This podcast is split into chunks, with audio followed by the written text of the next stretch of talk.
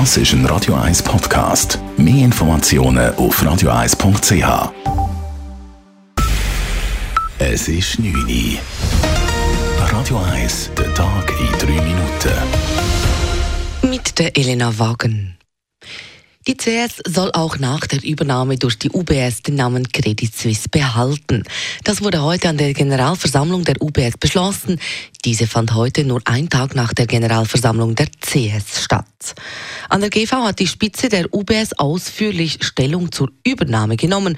So sagten die UBS-Chefs beispielsweise, dass die größere UBS im Vermögensverwaltungsgeschäft weiter expandieren wolle, insbesondere in den USA und in Asien. Vizepräsident Lukas Gäwiller betonte auch, dass die UBS eine Schweizer Bank bleiben soll und dass die Marke Credit Suisse durch die Übernahme nicht verschwinden werde, zumindest nicht ganz. Fest steht für uns auch, die Marke Credit Suisse wird in der Schweiz auf absehbare Zeit bestehen bleiben. Das Schweizer Geschäft ist solide und hat eine starke Kundenbasis. Darin sehen wir sehr viel Potenzial. An der heutigen GV der UBS wurde zudem beschlossen, dass das Aktienkapital von Franken in US-Dollar umgewandelt wird.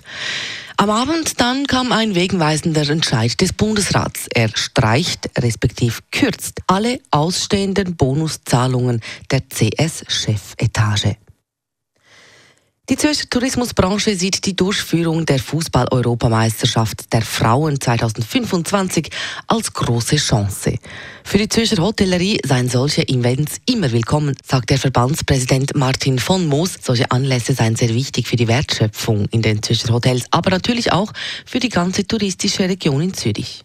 Zürcher Hotellerie hat auch natürlich die Chance, sich von der besten Seite als Gastgeber zu zeigen und, und die Chance wollen wir auch wahrnehmen und gerade äh, mit so einem Publikum, mit einem internationalen Publikum, wo wir da dürfen erwarten. Die Fußball-Europameisterschaft der Frauen 2025 ist der größte Fußballevent in der Schweiz seit der Europameisterschaft der Männer 2008.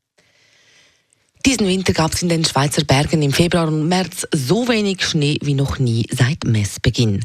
Das schreibt das Schnee- und Lawinenforschungsinstitut SLF in einer Mitteilung. Darin heißt es weiter, dass bis Ende März diesen Winter 15 Menschen in Lawinen ums Leben kamen. Bei allen Opfern handelt es sich demnach um Wintersportler. Die Opferzahl liegt damit leicht unter dem 20-jährigen Mittelwert von 17. Insgesamt wurden dem SLF im letzten Winter 118 sogenannte Schadenlawinen gemeldet. 149 Menschen wurden von Lawinen erfasst. Radio 1 Wetter.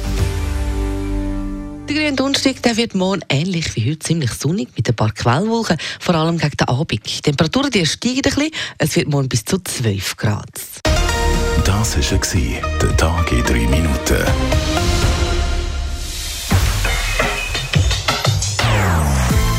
Nonstop. Das ist ein Radio 1 Podcast. Mehr Informationen auf radio1.ch.